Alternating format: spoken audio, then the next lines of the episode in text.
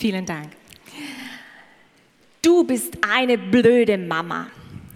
Wir haben uns mal wieder gezofft, mein dreijähriger Sohn und ich. Die Themen kehren immer wieder. Hände waschen, Zähne putzen, Schuhe anziehen, Zimmer aufräumen. Und nicht immer gelingt uns ein guter Kompromiss. Ich bin dann eine blöde Mama und nicht selten eine äußerst verärgerte Mama. Manchmal liegen wir aber auch nebeneinander auf dem Sofa, gucken Bilderbücher an, erzählen uns Geschichten und dann kann sein, ich kriege einen dicken Schmatzer auf die Wange und höre neben mir, du bist die beste Mama der Welt. Ach, und du bist der beste Paul der Welt. So sind Beziehungen. Auf der einen Seite schenken sie uns Momente voller Glück und daneben versetzen sie uns manchmal so in Wut und Ärger, dass wir uns selber nicht mehr mögen. Wir leben ja in einer Vielzahl von Beziehungen.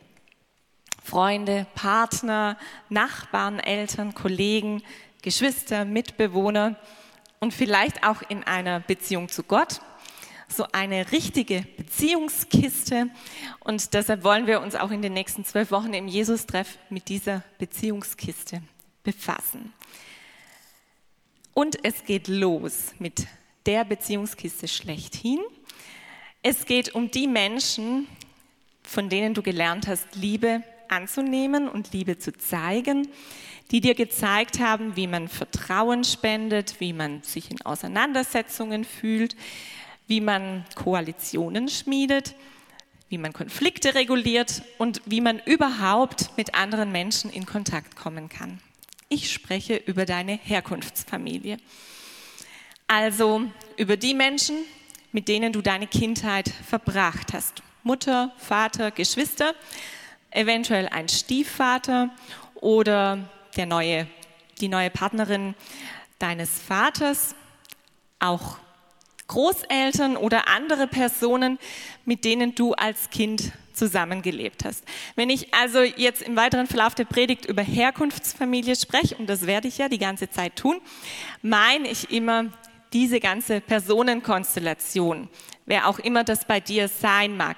Und nicht das, was man herkömmlicherweise dann oft assoziiert mit dem Begriff Familie, Vater, Mutter, zwei Kinder.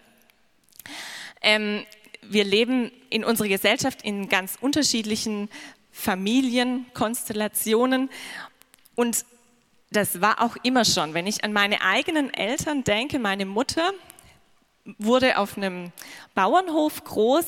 Da gab es erstmal viele Geschwister, dann gab es damals noch Mägde und Knechte und natürlich die Eltern und auch Großeltern und alle haben unter einem Dach gelebt. Diese Herkunftsfamilie war also sehr groß, während mein Vater als Kriegshalbweise damals schon in einer Einelternkindfamilie groß wurde. Also diese Spannbreite ist jetzt nicht so ein ganz neues Phänomen, sondern ähm, schon was ganz Langes, was wir oft vergessen haben. Wenn man jetzt erwachsene Menschen fragt, welchen Einfluss hat denn deine Herkunftsfamilie auf dein Leben jetzt, trifft man auf zwei Pole. Die einen sagen, wer ich bin und was ich tue, ist Ergebnis meiner Vergangenheit. Ich kann das nicht ändern. Während die anderen überzeugt sind, mein Verhalten heute wird nur im Hier und Jetzt bestimmt. Ich bin Herr über meine Gefühle und über meine Taten. Wie so oft wird die Wahrheit irgendwo dazwischen liegen.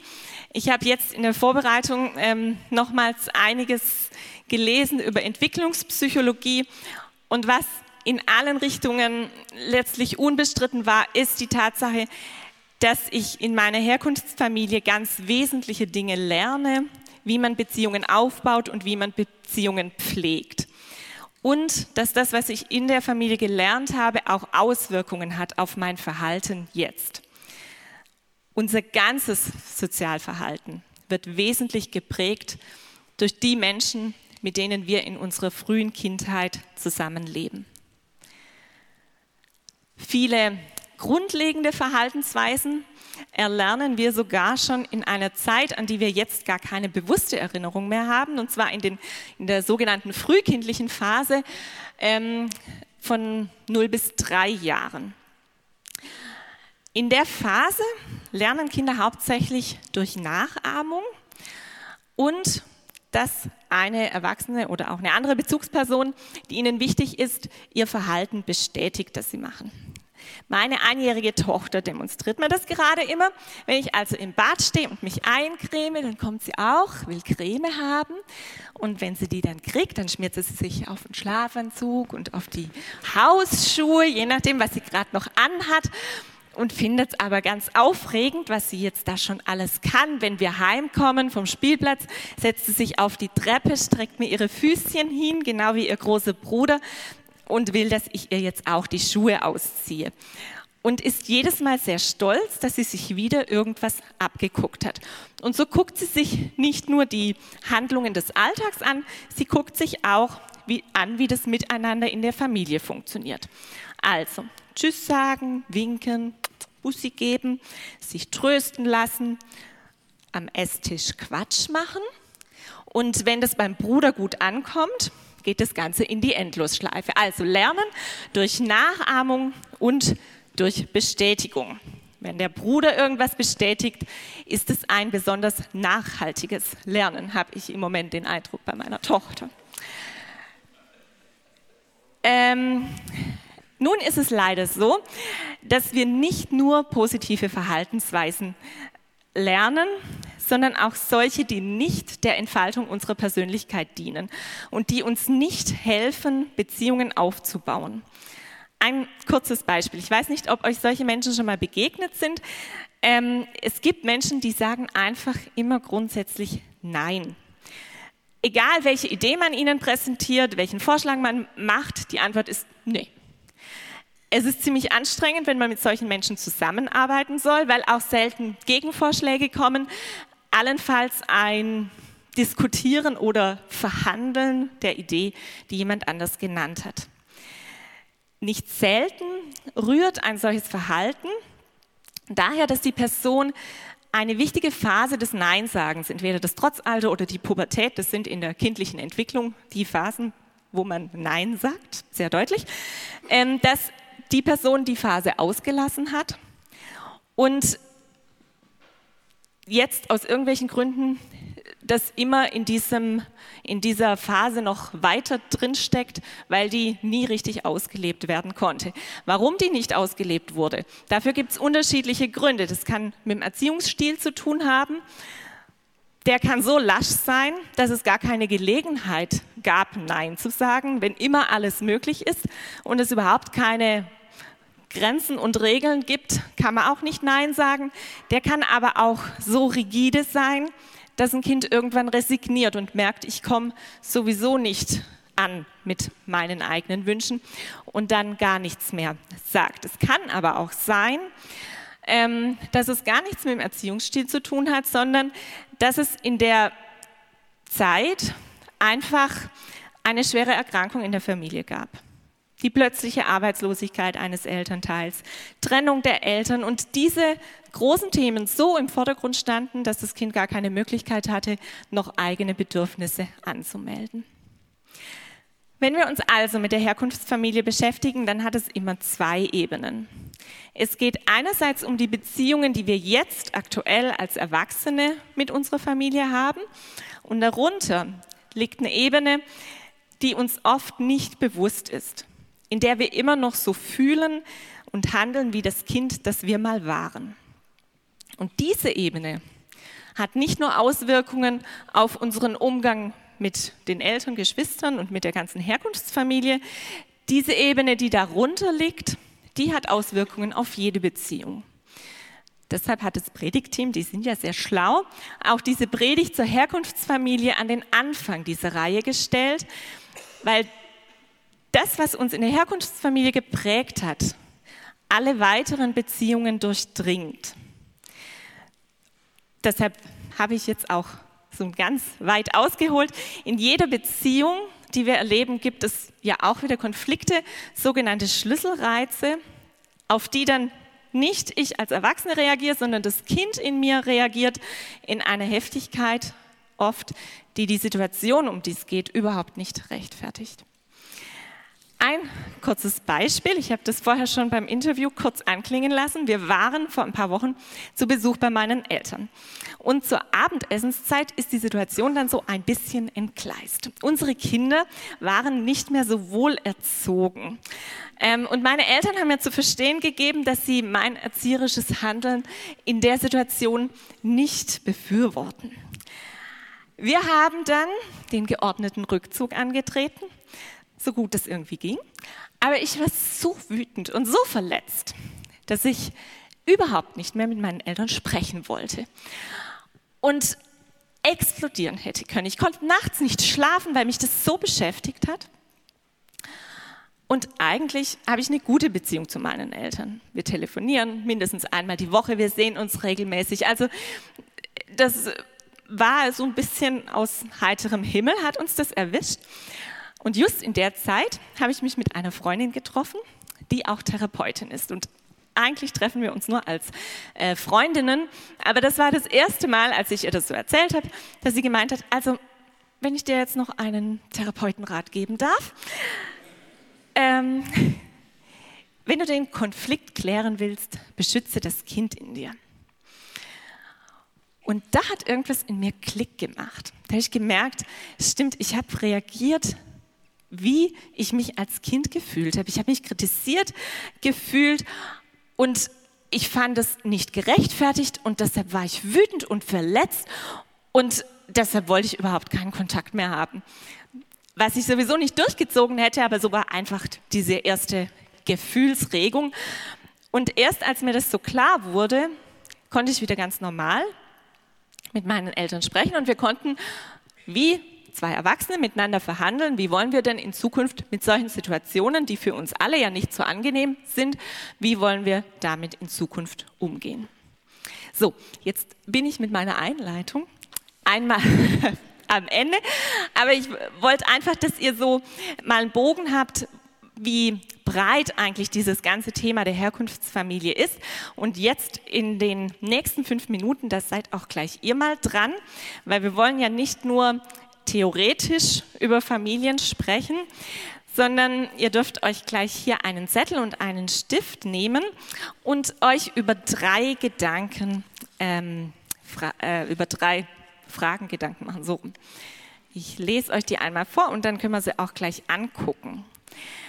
Ähm, Diaden und Triaden, also Zweiergruppen und Dreiergruppen, stellen grundsätzliche Beziehungsmuster in Familien dar. Sie sind unterschiedlich organisiert nach Alter, Geschlecht, Interesse und so weiter und von unterschiedlicher Dauer und Intensität. Also ich bin zum Beispiel mit drei älteren Brüdern aufgewachsen. Eine Triade in meiner Familie waren die drei Jungs und ich war außen vor. Also äh, ja, das ist aber ganz normal. In jeder Zweier- oder Dreiergruppe in der Familie ist man dabei oder man ist nicht dabei. Das ist auch eine wesentliche ähm, Erfahrung, die man als Kind schon macht. Ich bin dabei oder ich bin nicht dabei, ist auch ganz normal. Ähm, nur, dass ihr so eine Idee habt. Also es sind jetzt keine wahnsinnig schwierigen Fragen. Später gab es dann auch eine Zweiergruppe, die zwei Jüngsten, ich und mein nächstältester Bruder. Wir haben sehr viel miteinander gemacht. Wir waren also eine Zweiergruppe, da war ich dabei und da hatte ich dann eben auch eine bestimmte Rolle. Darum geht's. An welchen warst du beteiligt? An welchen Zweier- und Dreiergruppen in deiner Familie? Und was war deine Rolle in ihnen? Und vielleicht auch, welche Bedeutung haben sie jetzt in deinem Leben? Dann ein zweiter Punkt, der auch für die Familiengeschichte sehr wesentlich ist. Kannst du dich an besonders kritische Ereignisse in deiner Familie erinnern? Krankheiten, unerwarteter Todesfall, finanzielle Engpässe, Unfälle, kriminelle Delikte. Alles Dinge, die eine Familie als Ganzes betreffen und die auch dich als Kind in irgendeiner Form dann betroffen haben. Was war deine Rolle in dieser Zeit? Und ein dritter Punkt finde ich auch immer sehr heilsam, wenn man den noch mit berücksichtigt. Was waren die Stärken deiner Herkunftsfamilie? Was ist das Besondere an euch?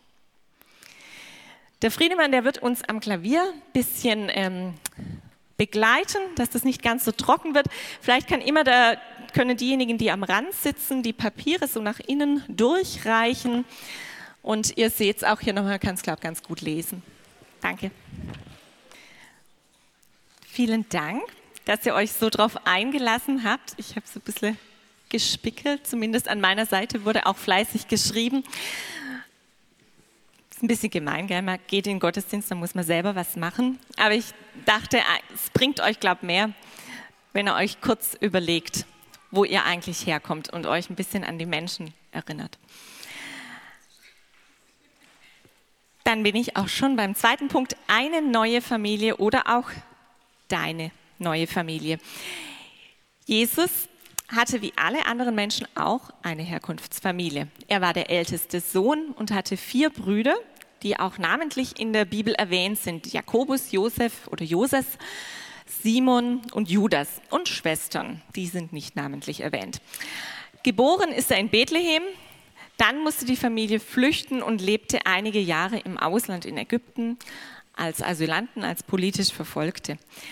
Als sie in ihre Heimat zurückkehren konnte, ließ sich die Familie zunächst in Nazareth nieder. Der älteste Sohn Jesus erlernte und praktizierte das Handwerk seines Vaters, wie das damals üblich war. Er hat ganz normal das gemacht, was auch andere junge Männer in seinem Alter gemacht haben. Die Eltern sind gläubig, sie gehen jedes Jahr zum Passafest nach Jerusalem, wie gläubige Juden das zu der Zeit auch gemacht haben. Jesus lebt und arbeitet in seiner Familie mit, bis er 30 Jahre alt ist. In Lukas 2 wird berichtet, so wuchs Jesus heran, sein Wissen und sein Verständnis nahmen zu. Die Menschen liebten ihn und erkannten, Gott hat etwas Besonderes mit ihm vor. Und ein Kapitel später heißt es dann, Jesus begann seine große Aufgabe, als er ungefähr 30 Jahre alt war. Mit 30 Jahren also verließ er seine Familie, um sich dem Auftrag, den Gott für ihn hatte, ganz zu widmen. Dieser Auftrag, die große Aufgabe von Jesus war, den Menschen zu erzählen, dass Gott sie liebt und den, die Menschen frei zu machen von Krankheiten, von Schuld, von allem, was ihr Leben belastet. Viele Menschen wurden durch die Begegnung mit Jesus gesund, körperlich und seelisch. Aber schon bald nachdem Jesus seine große Aufgabe begonnen hatte, formierte sich auch Widerstand gegen ihn. Den religiösen Führern gefiel nicht, was Jesus sagte und wie er handelte, und sie beschlossen, ihn aus dem Weg zu räumen. Die Familie von Jesus, seine Mutter Maria und seine Geschwister, vermutlich war Josef zu dem Zeitpunkt bereits gestorben, die Familie versucht Jesus in der Situation zu helfen. Sie wollen das drohende Todesurteil abwenden und sagen, er ist geistesgestört, weil das auch damals schon ein Grund war, eben nicht verurteilt zu werden. Und sie wollen ihn mit dieser Erklärung zu sich nach Hause holen. Wir, es wird darüber in Markus 3 berichtet, Vers 21. Und vor diesem Hintergrund lese ich den Predigtext, der steht in Matthäus, aber ich habe diese Markus-Stelle noch mit reingenommen, weil die, das ist die Parallelstelle, die Evangelien berichten ja oft die gleichen Ereignisse eben parallel und jeder Evangelist hat nochmal so seinen eigenen Schwerpunkt. Ich habe jetzt diese Markus-Stelle noch mit reingenommen, damit wir, damit wir das Ganze ein bisschen besser verstehen. Und jetzt ähm, lese ich den Predigtext Matthäus 12, Vers 46 bis 50. Ihr könnt auch mitlesen. Wer gehört zu Jesus? Als Jesus noch in dem überfüllten Haus redete, kamen seine Mutter und seine Brüder und wollten ihn sprechen. Klammer auf, Sie wollten sagen, komm mal bitte mit, das hier wird alles zu heiß. Doch er fragte, wer ist meine Mutter? Wer sind meine Brüder? Dann zeigte er auf seine Jünger, seht diese Männer dort. Sie sind meine Mutter und meine Brüder. Denn jeder, der meinem Vater im Himmel gehorcht, der ist mein Bruder, meine Schwester und meine Mutter.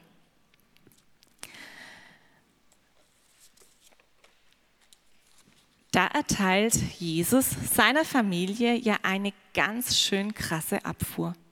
Wer ist meine Mutter? darf man so überhaupt reden? Weiß Jesus gar nichts vom vierten Gebot? Du sollst deinen Vater und deine Mutter ehren. Oder gilt es bei Jesus nicht mehr? Jesus kennt das vierte Gebot. Jesus kannte jedes Gebot ziemlich gut. Und er hebt es nicht auf. Ganz im Gegenteil. An anderer Stelle betont er die Verantwortung, die Kinder für ihre hilfsbedürftigen, alt gewordenen Eltern haben. In Markus 7, Vers 10 kritisiert er ganz deutlich die religiösen Führer der damaligen Zeit, die das vierte Gebot nämlich relativiert haben. Ich möchte euch auch den Text noch lesen, weil der Text an sich mehr sagt, als wenn ich euch das alles nur erzähle. So hat euch Mose von Gott das Gebot gegeben, du sollst deinen Vater und deine Mutter ehren. So spricht Jesus. Und Gott fügte noch hinzu, wer seinen Vater oder seine Mutter verachtet, der soll sterben.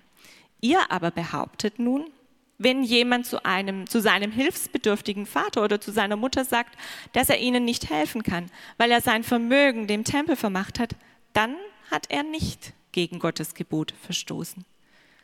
In Wirklichkeit habt ihr damit aber nur erreicht, dass niemand mehr seinem Vater oder seiner Mutter helfen kann. Ihr setzt also durch eure eigenen Vorschriften das ausdrückliche Gebot Gottes außer Kraft. Jesus hat das vierte Gebot nicht aufgehoben. Er wollte nicht, dass Menschen im Alter keine Versorgung mehr haben. Ihr müsst wissen, in Israel zur Jesu Zeit, da gab es keine Altersversorgung, keine Riester-Rente und was wir jetzt alles so haben. Ja, da waren alte Menschen, die nicht mehr für ihren eigenen Lebensunterhalt aufkommen konnten, darauf angewiesen, dass ihre Eltern, äh, ihre Kinder, Entschuldigung, sie versorgt haben oder eben andere Verwandte oder sie waren auf Almosen angewiesen. Und Jesus distanziert sich ganz klar von gewissen Richtungen in der damaligen Zeit, die gesagt haben, ja, aber wenn man das Geld doch dem Tempel gespendet hat, dann entzieht man sich, kann man sich der Verantwortung entziehen und dann ist es auch nicht schlimm. Sagt Jesus ganz klar, ihr missachtet Gottes Gebot. Ihr stellt eure eigenen Regeln auf und beachtet nicht, was Gott wirklich will. Warum also distanziert er sich in unserem heutigen Predigtext so deutlich von seiner Familie? Weil deren gut gemeinte Absichten Jesus davon abbringen sollen, seinen wahren Auftrag zu erfüllen, seiner Bestimmung nachzukommen. Maria hatte Angst um ihren Sohn. Sie wollte ihn retten und hat nicht gesehen, dass ihr Sohn die ganze Welt retten sollte. Konnte sie auch nicht sehen. Jesus weiß aber, dass er Teil von Gottes Familie ist.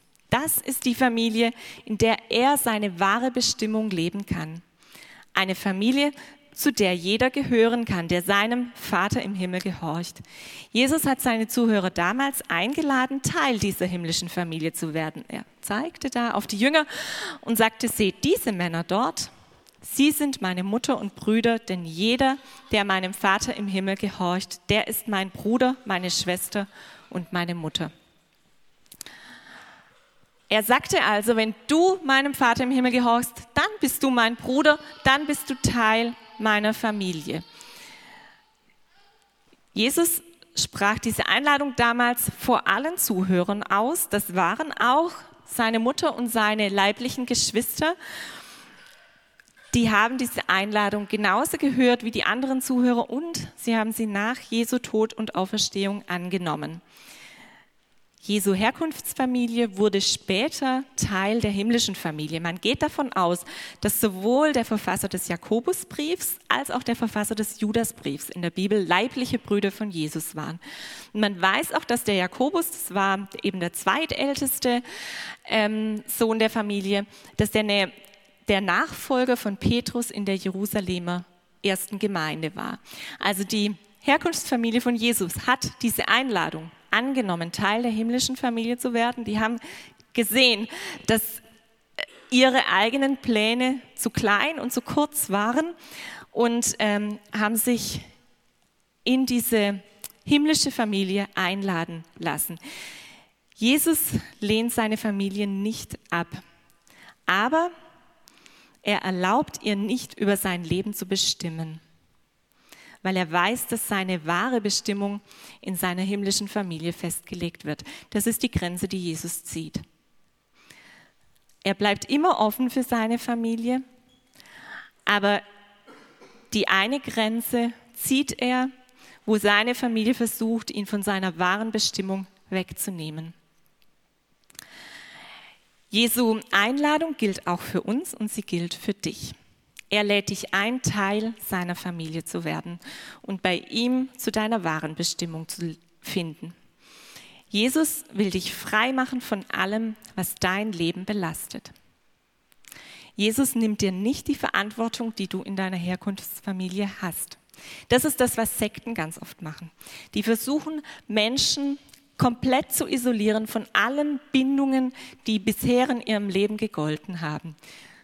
Jesus hat ein anderes Beispiel. Er lebt seine Identität als Sohn Gottes und als seine Familie versucht, ihn davon abzubringen, grenzt er sich ab. Heißt auf deine Situation übertragen, du darfst dich abgrenzen von allem, was deine wahre Identität in Frage stellen will.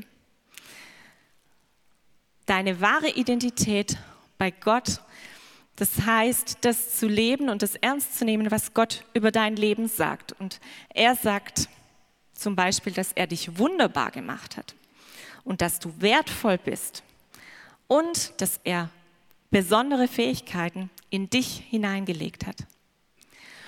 Und wenn du bisher immer nur gehört hast, dass du es eh nicht allein hinkriegst, komm, ich mache das kurz für dich, oder dass deine Meinung nicht so wichtig ist oder dass du nicht so hübsch und so schlau bist wie deine große Schwester oder was auch immer es ist, dann darfst du dich abgrenzen und dich auf deine neue Identität als Teil der himmlischen Familie berufen. Ich weiß nicht, was deine Themen sind, aber wir haben in unserer Kindheit alle eine ganze Menge falscher Dinge über uns gelernt. Eltern sind nur Menschen kann ich sagen, weil ich selber jetzt auch schon zu den Eltern gehöre. Und Geschwister erst recht. Und auch mit den allerbesten Absichten machen wir alle Fehler. Aber es liegt eine ganz große Chance darin, sich mit der Vergangenheit und mit der Gegenwart zu versöhnen, wenn man seine wahre Identität als Kind Gottes annimmt. Und damit komme ich zum letzten Punkt, versöhnt mit der Familie. Was heißt es nun, versöhnt mit der Familie? Zu leben. Ich habe euch vorher ähm, von der Auseinandersetzung mit meinen Eltern berichtet. Ihr erinnert euch an dieses nicht ganz so harmonische Abendessen in der Großfamilie. Die Situation hat mich emotional so getroffen, weil ich mich wieder ganz als Kind meiner Herkunftsfamilie gefühlt habe und für mein Empfinden ohne Grund zurechtgewiesen wurde. Das hat mich verletzt und wütend gemacht. Dieses Gefühl, nicht gut genug zu sein. Wahrscheinlich bin ich als Jüngste der Familie besonders empfänglich für solche Botschaften. Da kann man ja als Jüngste immer vieles noch nicht so gut wie die anderen und ist folglich nicht gut genug. Und jede Kritik löst wieder dieses Ich bin nicht gut genug Gefühl aus.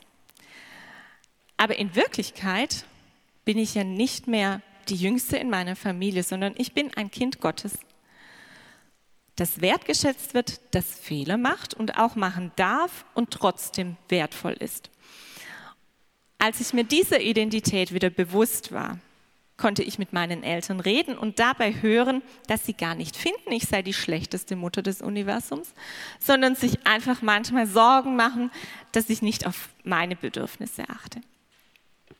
Und das ist dann sehr heilsam, wenn man die Beziehung auch wieder auf so ein Fundament stellen kann und merkt, das, was ich auch gehört habe, ähm, wollte der andere gar nicht so sagen. Ist ja auch immer ganz interessant, was der andere sagen will und was dann selber, was dann bei einem selber ankommt.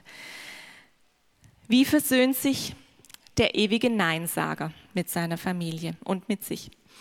Vielleicht, indem er lernt, Ja zu sagen zu seiner Vergangenheit. Ja zu sagen, dass manche auch berechtigte Bedürfnisse unerfüllt blieben. So ein Prozess kann sehr schmerzhaft sein.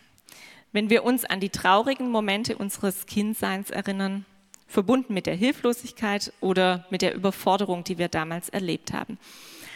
Aber ich kann mich mit meiner Vergangenheit nur versöhnen, wenn ich die Erinnerung zulasse. Ich ermutige dich, wenn in dir jetzt Themen hochkommen, dass du dir eine Person deines Vertrauens suchst und nicht versuchst, in dieser Erinnerung alles alleine zu klären. Das kann ein guter Freund oder eine Freundin sein. Manchmal hilft es aber auch, sich jemandem anzuvertrauen, der einen gar nicht kennt und ganz unvoreingenommen ist. Wir haben hier auch im Jesus-Treff die Möglichkeit dazu. Es gibt Mitarbeiter vom Gebetsteam, die findet ihr nach, der, nach dem Gottesdienst hinten an der Infoecke, ähm, die dir gerne zuhören oder die dich auch mit anderen Menschen in Kontakt bringen können, die das gerne machen. Es mag paradox klingen, aber versöhnt mit der Familie zu sein, kann in manchen Fällen auch bedeuten, keinen Kontakt zu haben. Ich habe bisher das auch ganz bewusst noch ausgeklammert, aber es ist eine Realität, dass es Eltern gibt, die ihren Kindern großen Schaden zufügen, seelisch und körperlich. Kinder solcher Eltern sind so schwer traumatisiert und können dieses Trauma nur bewältigen, wenn sie sich komplett von allem trennen, was dieses Trauma verursacht hat. Erst in einer sicheren Umgebung ist es möglich, die erlittenen Verluste zu betrauern und vielleicht auch ein normales Leben wiederherzustellen. Wenn dich das betrifft oder auch jemand, den du kennst, dann denke nicht, dass es heißt, in Kontakt zu bleiben, ehrt Vater und Mutter. Es ehrt deine Vater und deine Mutter, wenn du dich in Sicherheit bringst. Deine Eltern haben ihre eigenen Themen. Oft hat es auch mit deren Vergangenheit zu tun, dass sie ähm, ihr Elternsein falsch ausgelebt haben. Wichtig aber ist, dass eine verletzte und traumatisierte Person sich in Sicherheit bringt. Und Versöhnung heißt, wahrzunehmen, welche Ressourcen unsere Herkunftsfamilie in uns entstehen ließ. Es ist oft erstaunlich, welche positiven Eigenschaften Kinder auch in hochproblematischen Familienkonstellationen entwickeln. Ich hatte einen Schüler, der war damals in der achten Klasse, dessen Eltern waren beide schwer alkoholabhängig. Und bei allen Problemen, die es in dieser Familie gab, hatte der Junge eine extrem hohe soziale Kompetenz. Er konnte sich sehr gut in andere hineinversetzen und er konnte auch seine eigenen Gefühle wahrnehmen und sie ausdrücken. Es ist, Kinder lernen immer und Kinder lernen auch positive Dinge auch in äußerst schwierigen Situationen. Familie ist beides, ein Ort leidvoller Erfahrung und gleichzeitig die Quelle vieler Kompetenzen und Fähigkeiten. Ich weiß, ich habe dieses Thema an vielen Ecken jetzt angerissen. Ich beschäftige mich, glaube ich, schon 20 Jahre mit dem Thema Herkunftsfamilie, finde es immer wieder spannend und entdecke immer wieder neue Seiten. Und obwohl ich bestimmt nur einen kleinen Ausschnitt sagen konnte zu dem, was man zu dem Thema sagen kann, ähm, möchte ich schließen und zwar mit einigen Wünschen. Ich wünsche dir, dass du dich versöhnst mit dem Kind in dir und ganz neu schätzen lernst, was deine Familie an Gutem in dir entstehen ließ. Ich wünsche dir Mut, Verletzungen und Schuld anzuschauen und Vergebung und Heilung zu erleben. Und ich wünsche dir, dass du Jesu Einladung annimmst, Teil seiner Familie zu werden und bei ihm deine wahre Bestimmung zu leben. Amen.